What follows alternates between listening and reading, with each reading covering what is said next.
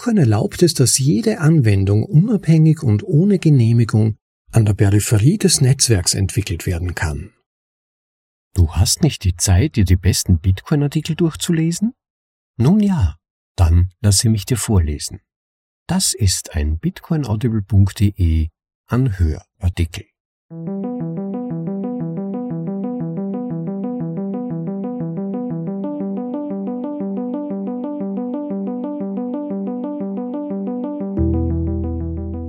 Willkommen zur Folge Nummer 139 von bitcoinaudible.de, dem Podcast mit den besten Artikeln aus dem Bitcoin Space für euch vorgelesen zum bequemen Anhören, ob unterwegs oder daheim. Ja, heute lese ich euch einen Artikelklassiker von Andreas Antonopoulos aus dem Jahr 2015 vor. Doch er könnte in seiner Bedeutung aktueller nicht sein. So diskutieren aktuell viele Bitcoiner, vor allem in der Bitcoiner Zankstube Twitter, über Veränderungen am Bitcoin-Basislayer zwecks besserer Skalierung und Hinzufügung von Features. Aber ist dies überhaupt ein guter Ansatz? Oder geht es bei Bitcoin als Protokoll, wohlgemerkt im Unterschied zu einem Softwareprodukt, nicht um ganz andere Werte? Über die Natur der Dezentralisierung und warum dumme Netzwerke besser sind als intelligente und warum sie Innovation eher fördern als ihre funktionsreichen Counterparts, das erklärt Andreas in diesem Must-Read oder für Bitcoin Audible Fans Must-Hear Artikel. Deshalb viele interessante Momente beim Anhören des Artikels mit dem Titel Dezentralisierung. Warum dumme Netzwerke besser sind. Von Andreas Antonopoulos. Im Originaltitel Decentralization. Why Dump Networks are Better.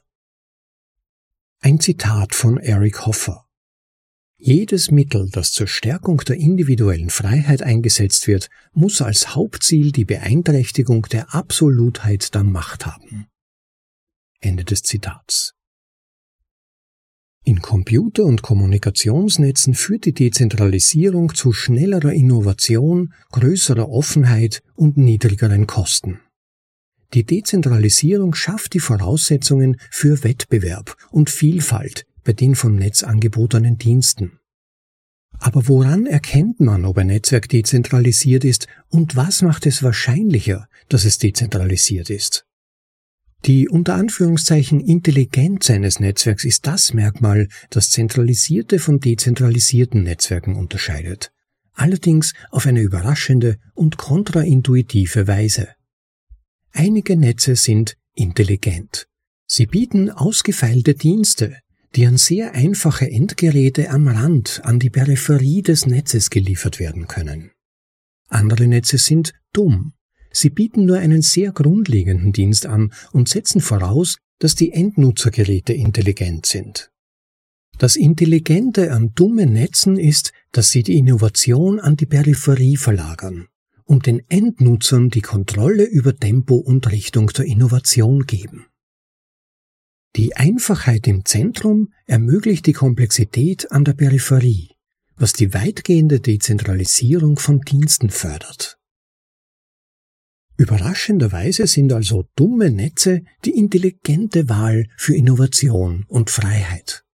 Das Telefonnetz war früher ein intelligentes Netz, das dumme Geräte namens Telefone unterstützte. Die gesamte Intelligenz des Telefonnetzes und alle Dienste befanden sich in den Vermittlungsgebäuden der Telefongesellschaft. Das Telefon auf dem Küchentisch des Verbrauchers war kaum mehr als ein Lautsprecher und ein Mikrofon. Selbst die fortschrittlichsten Tonwahltelefone waren immer noch recht einfache Geräte, die ausschließlich von den Netzdiensten abhingen, die sie durch das Piepen der richtigen Töne anfordern konnten. In einem intelligenten Netz wie diesem gibt es keinen Raum für Innovationen an der Peripherie.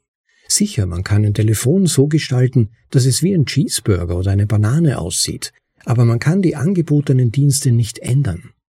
Die Dienste hängen vollständig von den zentralen Vermittlungsstellen ab, die sich im Besitz der Telefongesellschaft befinden. Zentralisierte Innovation bedeutet langsame Innovation. Es bedeutet auch, dass die Innovation von den Zielen eines einzigen Unternehmens geleitet wird. Das hat zur Folge, dass alles, was nicht in die Vision des Unternehmens, dem das Netz gehört, zu passen scheint, abgelehnt oder sogar aktiv bekämpft wird. Tatsächlich beschränkte AT&T bis 1968 die für das Netz zugelassenen Geräte auf nur eine Handvoll von Geräten. 1968 entschied die FCC in einer bahnbrechenden Entscheidung zugunsten des Carterphone, eines akustischen Kopplers für den Anschluss von Funkgeräten und Telefone, und öffnete damit die Tür für alle Verbrauchergeräte, die dem System keinen Schaden zufügen, wie es hieß. Dieses Urteil ebnete den Weg für den Anrufbeantworter, das Faxgerät und das Modem. Aber selbst mit der Möglichkeit, intelligentere Geräte an das Netz anzuschließen, wurde die Innovation erst durch das Modem wirklich beschleunigt. Das Modem stellte eine völlige Umkehrung der Architektur dar. Die gesamte Intelligenz wurde an die Peripherie verlagert und das Telefonnetz diente nur noch als dummes Netz für die Übertragung der Daten. Haben die Telekommunikationsunternehmen diese Entwicklung begrüßt? Nein, natürlich nicht. Sie bekämpften sie fast ein Jahrzehnt lang durch Regulierung, Lobbyarbeit und rechtliche Drohungen gegen die neue Konkurrenz. In einigen Ländern wurden Modemgespräche über internationale Leitungen automatisch unterbrochen, um den Wettbewerb auf dem lukrativen Ferngesprächsmarkt zu verhindern. Am Ende siegte das Internet. Heute läuft fast das gesamte Telefonnetz als App über das Internet. Das Internet ist ein dummes Netz, und das ist sein entscheidendes und wertvollstes Merkmal. Das Internetprotokoll, oder besser Transmission Control Protocol Internet Protocol oder TCP/IP, bietet keine Dienste an. Es trifft keine Entscheidungen über Inhalte. Es unterscheidet nicht zwischen Fotos und Text, Video und Audio. Es hat keine Liste der zugelassenen Anwendungen. Es wird nicht einmal zwischen Client und Server, Benutzer und Host oder Privatperson und Unternehmen unterschieden. Jede IP-Adresse ist ein gleichwertiger Peer. TCP/IP fungiert als effiziente Pipeline, die Daten von einem Punkt zum anderen transportiert. Im Laufe der Zeit wurden einige kleinere Anpassungen vorgenommen, um einige differenzierte Quality of Service Funktionen zu bieten, aber ansonsten bleibt es größtenteils eine stumme Datenleitung. Fast die gesamte Intelligenz befindet sich an der Peripherie. Alle Dienste, alle Anwendungen werden auf den Peripheriegeräten erstellt. Um eine neue Anwendung zu erstellen, muss das Netz nicht verändert werden. Web, Sprache, Video und soziale Medien wurden alle als Anwendungen an der Peripherie des Netzes geschaffen, ohne dass das Internetprotokoll geändert werden musste. So wird das dumme Netz zu einer Plattform für unabhängige Innovationen ohne Genehmigung an der Peripherie. Das Ergebnis ist eine unglaubliche Bandbreite an Innovationen, die in einem noch unglaublicheren Tempo durchgeführt werden. Menschen, die sich für die kleinsten Nischenanwendungen interessieren, können diese an der Peripherie des Netzes realisieren. Anwendungen, die nur zwei Teilnehmer haben, brauchen nur zwei Geräte, um sie zu unterstützen, und sie können über das Internet laufen. Vergleiche das mit dem Telefonnetz, wo ein neuer Dienst wie die Anruferkennung für jeden Switch des Unternehmens entwickelt und bereitgestellt werden musste, was für jeden Teilnehmer Wartungskosten verursachte. Daher wurden nur die beliebtesten, profitabelsten und am meisten genutzten Dienste eingeführt. Die Finanzdienstleistungsbranche besteht aus vielen hochspezialisierten und dienstleistungsspezifischen Netzen. Die meisten dieser Netze sind auf das Internet aufgesetzt, aber sie sind als geschlossene, zentralisierte und intelligente Netze mit begrenzter Intelligenz an der Peripherie konzipiert. Nehmen wir zum Beispiel die Society for Worldwide Interbank Financial Telecommunication, SWIFT, das internationale Überweisungsnetz. Das Konsortium, das hinter SWIFT steht, hat ein geschlossenes Netz von Mitgliedsbanken aufgebaut, das bestimmte Dienste anbietet. Sichere Nachrichten, vor allem Zahlungsaufträge.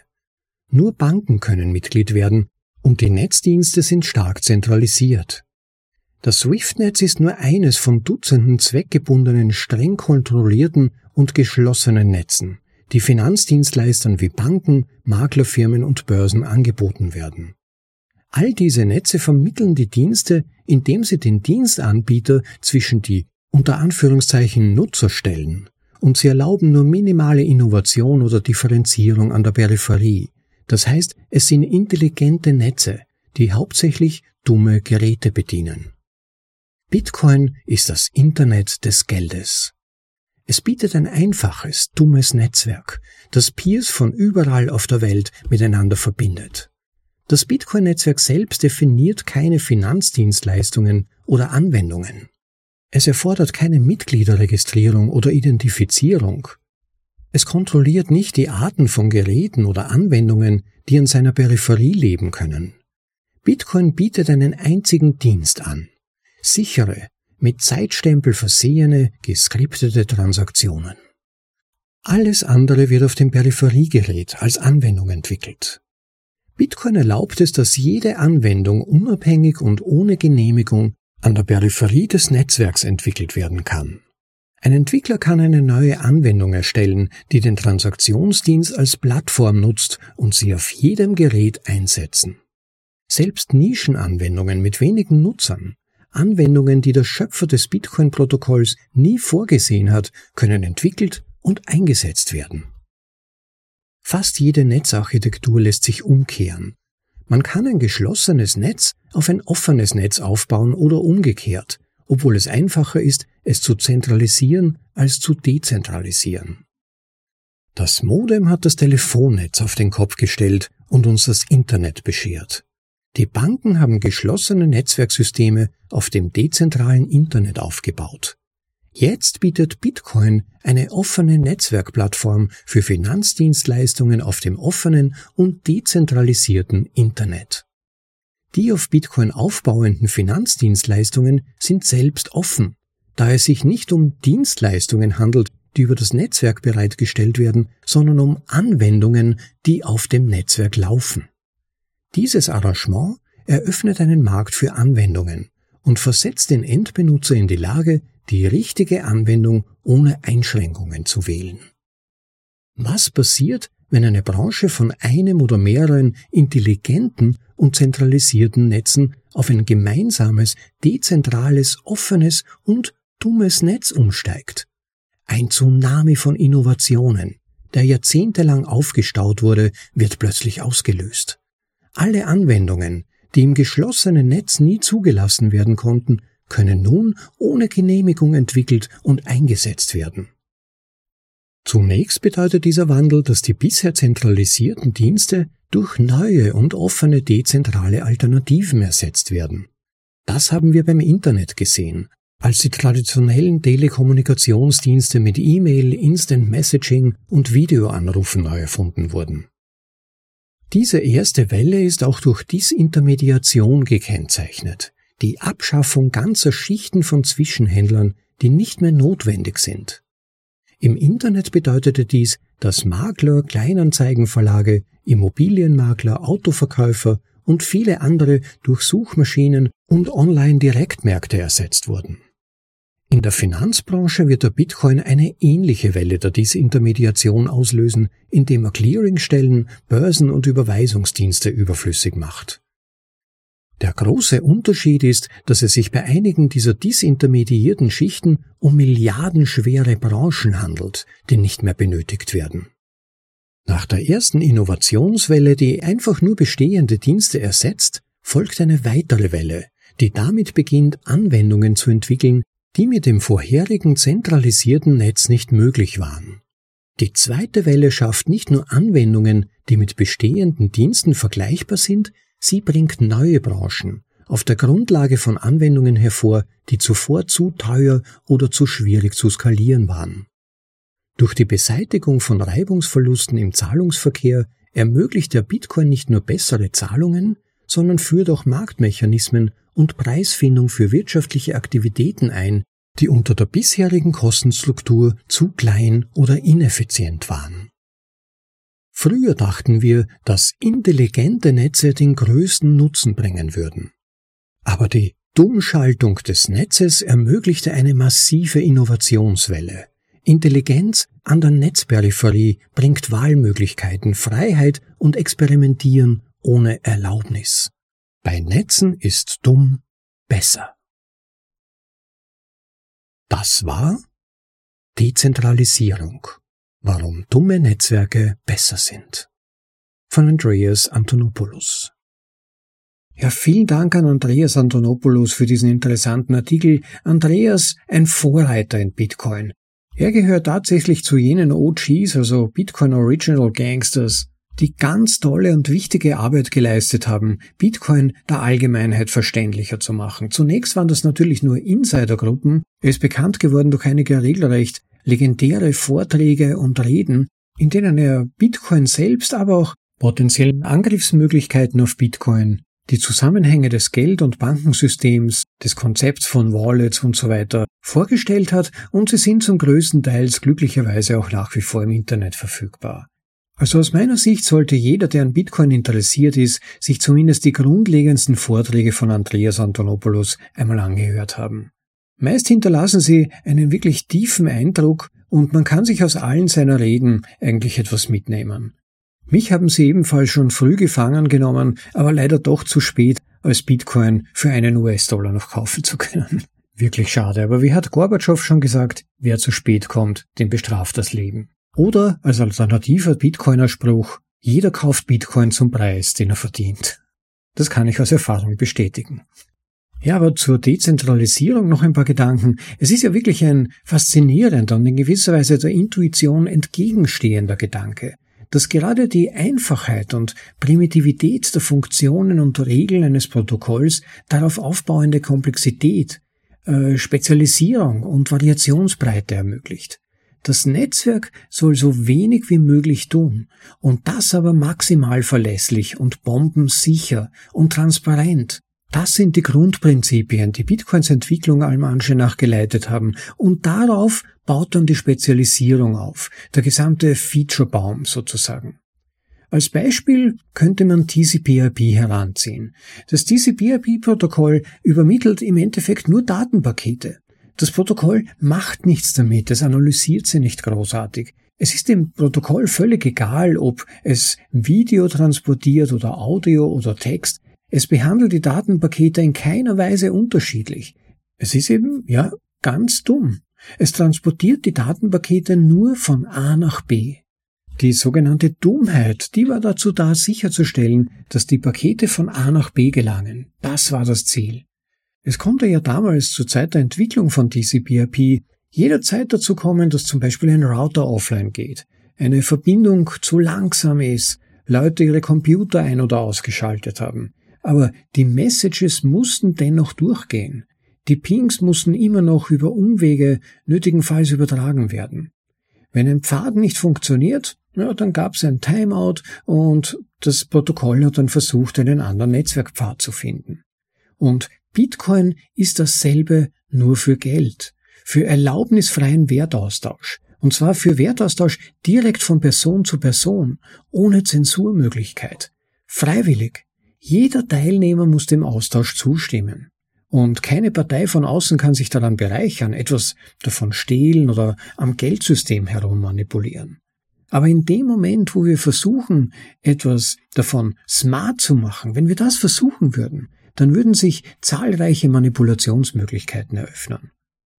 Und das gilt übrigens auch, wie Guy Swan in seiner eigenen Nachbesprechung erläutert hat, für das Gesetz, eine der wenigen Aufgaben, die der Staat wirklich hat, ist ja eigentlich der Schutz von Eigentumsrecht. Das ist die zentrale Aufgabe des Staates.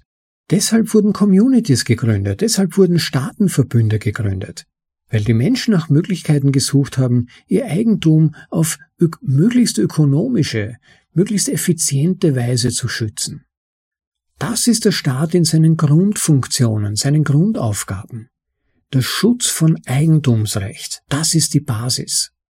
Alles andere ist nur daraufgesetzte Komplexität, ein Regelwerk. Aber zunächst muss ich über Eigentum verfügen können, um es bewerten zu können. Ich muss ein Gefühl dafür entwickeln, was es mir wert ist, was ich mir davon erhoffe, damit tun zu können, was für wirtschaftliche Effekte ich mit ihm verbinde, auch im Vergleich zu anderen Menschen und so weiter. Eigentum ist der Grund, warum ich mich um etwas bemühe, mich für etwas engagiere, meine Energie und Zeit darauf verwende. Skin in the Game nennt man das, seine eigene Haut riskieren. Das tue ich für Eigentum. Nicht für geborgtes Zeug, nicht für geliehenes Zeug oder womöglich für etwas, das mir nicht einmal gehört, wo ich nur Sklave bin, sondern wenn mir etwas gehört, wenn ich Eigentum habe, dann überlege ich mir genau, wie ich es investiere und wie ich es am besten, am langfristigsten und am ökonomischsten nütze. Und so entstehen dann auch Märkte. Der Austausch von Wert bzw. Eigentum wird dann gut überlegt, denn ich gebe ja Wert jemandem anderen und erwarte mir insofern auch etwas Gleichwertiges zurück. Und Geld ist ein Medium dafür, diese Dinge auszutauschen, ohne Barterhandel, also Tauschhandel eingehen zu müssen. Über die Grenzen von Raum und Zeit. Das heißt, ich kann mittels Geld, egal an welchem Ort handeln. Und ich kann zeitversetzt handeln oder mich dafür entscheiden, das Geld erst später für etwas anderes einzutauschen. Ich muss ja letztendlich leben und benötige Güter, das ist etwas, was viele an Bitcoin missverstehen. Die glauben, alle würden nur hodeln und dann würden alle auf ihren Bitcoin sitzen bis in alle Ewigkeit. Nein, je belebter die Bitcoin-Wirtschaft wird, je mehr Menschen Bitcoin nutzen und nutzen können, umso mehr wird Bitcoin natürlich auch als Geld eingesetzt werden. Wir können ja nicht in unserem Leben stehen bleiben. Wenn Menschen sich dafür entscheiden, Bitcoiner zu werden und sukzessive immer mehr ihres Vermögens in Bitcoin zu veranlagen bzw. umzuschichten, dann wird natürlich der Druck auch immer größer, zumindest Teile von diesem Bitcoin anzurühren, etwas damit zu tun. Das ist ja ganz klar und natürlich. Und ich denke, jeder von uns kennt schon Bitcoiner in seinem Bekanntenkreis, die Bitcoin mehr oder weniger tagtäglich einsetzen, zu Käufen, für Verkäufe und so weiter.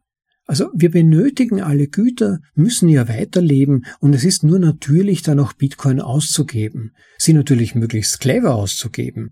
Die meisten bleiben auf ihren Bitcoin natürlich weiterhin möglichst langfristig sitzen, aber sukzessive, Seits für Seits, werden sie auch ausgegeben.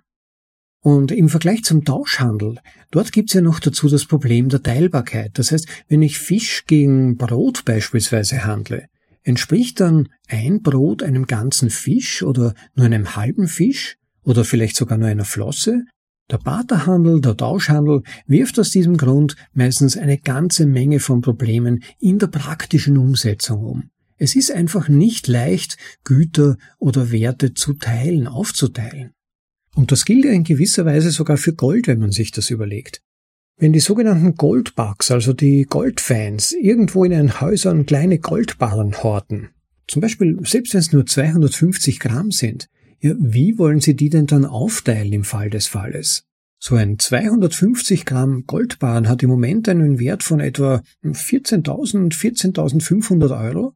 Ja, was soll man denn dann im Ernstfall mit dem machen? Man kann ja da nicht einfach mit einem Küchenmesser ein paar Millimeter Gold runterkratzen. Und dann gibt es ja so schlaue Leute, die sagen, ja, also was der Rob da erzählt, ich habe Goldmünzen, ich habe Goldtaler gekauft. Aber selbst Goldmünzen beginnen ja beim Wert von einigen hundert Euro. Das heißt, für die praktische Anwendung sind auch die nicht wirklich geeignet. Das heißt, man müsste dann auch Silber eigentlich in seinem, unter Anführungszeichen, Portfolio haben. Also irgendwo vielleicht dann im Garten vergraben oder so. Aber wie viel Silber wäre da gut? Und wie sollte man das aufbewahren, so dass man dann zum Beispiel einfach nur ein Stück Brot kaufen kann oder so? Also ihr seht schon, triviale Probleme sehen anders aus. Aber genau die löst Bitcoin. Bitcoin ist perfekt teilbar. Er ist einheitlich in allen Ländern der Welt gleich. Und ich habe eine exakte Messeinheit vor allem. Ein Set, also ein Satoshi, ist genauso viel wert in Relation zur Gesamtmenge der Sets wie ein anderer Set. Und auch die Gesamtmenge ist bekannt und fix. Das heißt, man kann mit Bitcoin auf brillante Weise den Wert aller Güter in Relation zueinander abbilden. Das ist so genial, aber gleichzeitig klingt es so trivial, dass es die meisten, wenn sie es das erste Mal hören, noch gar nicht ermessen können, welche Möglichkeiten das bietet. Und zusätzlich gibt Sicherheit über die Geldregeln in diesem System. Und ich kann sie auch meinerseits sicher übertragen, diese Bitcoin. So, je tiefer man sich vergegenwärtigt, was für Implikationen und Auswirkungen all das hat, wird einem klar, dass Bitcoin eigentlich viel mehr ist als nur Geld. Es wird einem zum Beispiel klar, was es für Auswirkungen hat, dass Bitcoin als radikalste Form des Eigentums gesehen werden kann. Bitcoin benötigt keine rechtliche Absicherung. Also wenn man sich nochmal vergegenwärtigt, wie ich das eingangs schon gesagt habe, Eigentümerschaft und der Schutz von Eigentümerschaft, das ist Voraussetzung, dass überhaupt ein echter Markt entstehen kann. Ich tausche Eigentum aus, exklusive Eigentümerschaft. Und das Ding ist nun, bei Bitcoin ist die Eigentümerschaft quasi schon im Protokoll festgelegt. Ich brauche sie nicht mehr in physische Eigentümerschaft zu quasi übersetzen. Und genau das stellt die zentralste Funktion des Staates eigentlich in Frage. Des Staates, der mittlerweile seine Funktionen pervertiert hat, der mittlerweile zum Angriff auf Eigentümerschaft übergeht, der mittlerweile dieses System des Vertrauens missbraucht, aktiv missbraucht gegen die Menschen, denen er ursprünglich versprochen hat, ihnen dabei zu helfen, das Eigentum zu schützen. Er greift seine Bürger an und entzieht ihnen sukzessive immer mehr ihres erarbeiteten Vermögens. Wir können sogar zunehmend beobachten, dass der Staat selbst zur Quelle und zur Ursache von Chaos, von Unruhen, Ungerechtigkeiten, Gewalt und Korruption wird. Ja, und er sogar auch aktiv versucht, uns von der Wahrheitssuche zu entfernen, uns zu entkoppeln von nicht nur von unserem Eigentum, sondern auch von allem, was Realitätsbezug hat von der Wahrheit, von einfachen und strukturellen Regeln und Wahrheiten, die letztlich auch unseren Aufstieg als Zivilisation zum heutigen Stand ermöglicht haben. Das sind viele Staaten heute und vermutlich korrumpiert durch das Fiat-System. Denn wenn man beliebig Geld drucken kann, dann ist die Verführung bekanntermaßen groß, dieses Geld zum eigenen Vorteil zu verwenden und nach Möglichkeit immer mehr davon. Das heißt, die Verführung die Wahrheit so zu verbiegen und zu verdrehen, so dass sie den eigenen Interessen entspricht und dann daraus ein System entsteht von einem Klüngel und von Freundelwirtschaft, die sich bis in alle Ebenen des Staates zieht und alle davon profitieren wollen und alle ihren Rücken, ihr Rückgrat verbiegen, so dass sie weiterhin diesen Fluss sicherstellen können. Das durchzieht ganze Gesellschaften und macht sie kaputt, krank und zerstört die Märkte die für das Überleben einer Kultur, einer Zivilisation so unglaublich wichtig sind, auch wenn das für viele auf den ersten Blick hin nicht erkennbar ist. Und dem gegenüber steht Bitcoin, die kodifizierte Wahrheit gewissermaßen. Da gibt's nur wahr oder falsch, wie schon in der Vorlesung von Al Farringtons Bitcoin ist Venedig erwähnt. Und auf diesen Grundprinzipien lässt sich dann das ganze komplexe System, das unsere Zivilisation darstellt, aufbauen. Das regt Innovation, Kreativität und ja letztlich auch Lebensfreude an. Das macht uns zu den Menschen, die wir sind, die wir sein wollen. Während all diese überkomplex gewordenen Systeme, diese über Jahrzehnte gewachsenen Kraken von Organisationen, staatlichen Institutionen und auch gesetzlichen Regelwerken uns Energie abziehen, die nicht lebensnahe sind, die kein Atmen mehr zulassen, und wie ich schon in früheren Nachbesprechungen betont habe, allein diese Arroganz, dass manche Menschen glauben, sie könnten zentral von einer zentralen Stelle aus bis in unsere kleinsten Lebensbereiche alles regulieren, immer natürlich mit dem Anspruch, Gutes tun zu wollen oder Gutes für unsere Gesellschaft, für unser Land oder für die armen Leute, die armen Randgruppen, was auch immer es sein mag. Die ultimativen Auswüchse solcher politischen Entwicklungen, das ist dann die organisierte Planwirtschaft wo eine zentrale Stelle in der Hauptstadt des Landes alles reguliert, selbst wie der Bauer mit seinem Karren zu fahren hat. Oder, wenn es nach den Vorstellungen zu mancher Politiker geht, wie man hört, wie weit wir mit dem Auto fahren dürfen sollen, wie weit wir uns von unserer Heimatstadt entfernen dürfen sollen ja sogar wie viele Kinder umweltpolitisch verantwortbar sein sollen. Es ist so, als gäbe es eine Art Weltformel, die die Politiker in der Hand hätten und nach denen sie alles berechnen können, wonach ihnen beliebt, beziehungsweise natürlich auf Basis der Berechnungen der sogenannten Experten, die aber natürlich nicht unabhängig sind, sondern von eben dieser Politik, die von eben diesen Netzwerken genährt wird und vom Gelddrucken abhängig ist, entsprechend subtil eingeladen wird. Wir sind in großer Gefahr, die Realitätsbezogenheit, die Kreativität, die Spezialisierungsmöglichkeit und die Robustheit, die uns die Orientierung an grundlegenden Prinzipien, an Naturgesetzen, an grundlegenden Marktprinzipien ermöglicht, zu verlieren. Weil wir glauben, alles besser zu wissen, es besser zu können. Und genau dafür bietet das dumme Protokoll Bitcoin der Menschheit einen Ausweg. Ja, so viel mal zu diesem Artikel. Ich hoffe, er hat euch gefallen. Schaut wie erwähnt auf jeden Fall mal bei Andreas Antonopoulos Website oder auch seinem YouTube-Stream vorbei. Es zahlt sich aus.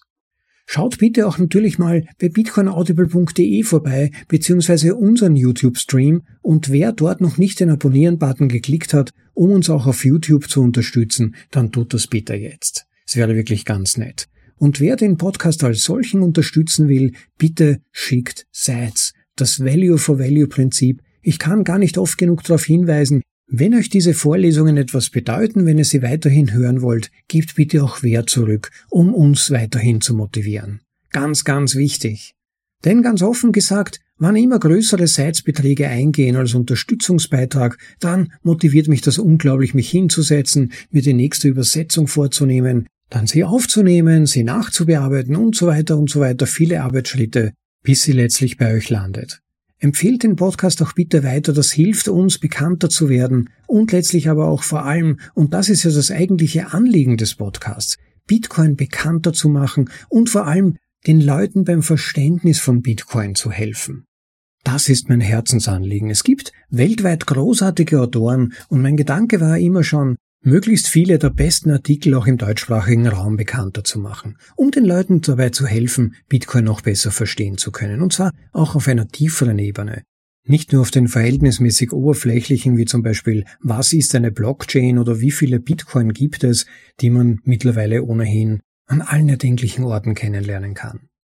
In diesem Sinne hoffe ich, es hat euch auch heute wieder gefallen. Wie gesagt, empfehlt den Podcast bitte weiter, das hilft ungemein, vor allem in den Kanälen, in denen ich nicht zugegen bin. Also retweetet, teilt, shared bitte unsere Ankündigungen, unsere Verlautbarungen der jeweils neuesten Vorlesungen oder auch anderer Vorlesungen, die euch besonders gefallen haben. Und vergesst natürlich bitte auch nicht Kommentare zu hinterlassen, entweder direkt auf unserer Website bitcoinaudible.de oder auch auf YouTube unterhalb der Videos Mitunter gibt's da wirklich interessante Kommentare von euch und letztendlich helfen mir auch die dann wiederum anderen, Bitcoin besser zu verstehen oder auch zum Thema der jeweiligen Vorlesung oder Nachbesprechung vielleicht andere Gedanken zu hören. Ja, und bei der Gelegenheit auch wieder mal vielen Dank für die gelegentlichen unterstützenden Worte. Freut mich wirklich sehr, wenn es euch gefällt. Und ich freue mich auch schon jetzt, wenn ihr auch das nächste Mal wieder dabei seid. Bis dahin noch schöne Tage, genießt das Leben, Leute, und ciao bis zum nächsten Mal. Euer Rob. Thank you.